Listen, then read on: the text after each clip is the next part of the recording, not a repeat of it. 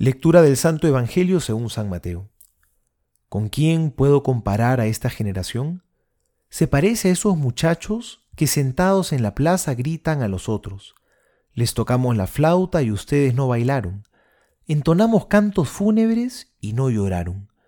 Porque llegó Juan que no come ni bebe, y ustedes dicen, ha perdido la cabeza. Llegó el Hijo del Hombre, que come y bebe, y dicen, es un glotón y un borracho amigo de publicanos y pecadores, pero la sabiduría ha quedado justificada por sus obras. Palabra del Señor, gloria a ti, Señor Jesús.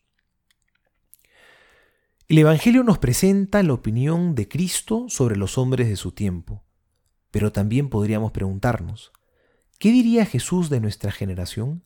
¿Qué podrá decir Cristo de mí?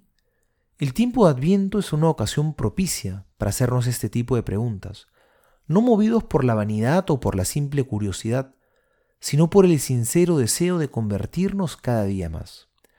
Cristo hace ver a la gente de su tiempo que son gente inconforme. Si hay alegría y danza, no bailan. Si hay canto de duelo, no hay golpes de pecho. Si Juan no comía ni bebía, estaba poseído. Si Cristo en cambio come y bebe, también hay quejas. ¿No será acaso que nosotros también tenemos algo de esto? Quizá el problema es que estamos demasiado centrados en nosotros mismos. Si nosotros nos convertimos en la medida de la realidad, siempre vamos a estar inconformes, porque el egoísmo nada lo sacia. Vamos a estar más preocupados en que Dios acomode a nuestras expectativas o deseos, que más bien nosotros nos acomodemos a sus planes.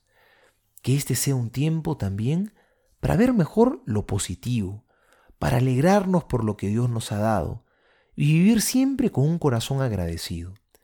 Que la venida de Jesús en esta Navidad nos ayude a cambiar de perspectiva, que podamos ver mejor las riquezas de nuestros hermanos, que podamos ver en el prójimo una bendición que Dios nos ha dado, que podamos ser siempre fraternalmente solícitos, acogedores, serviciales y entregados, siendo los unos para los otros, un continuo estímulo para crecer en nuestra lucha por la santidad.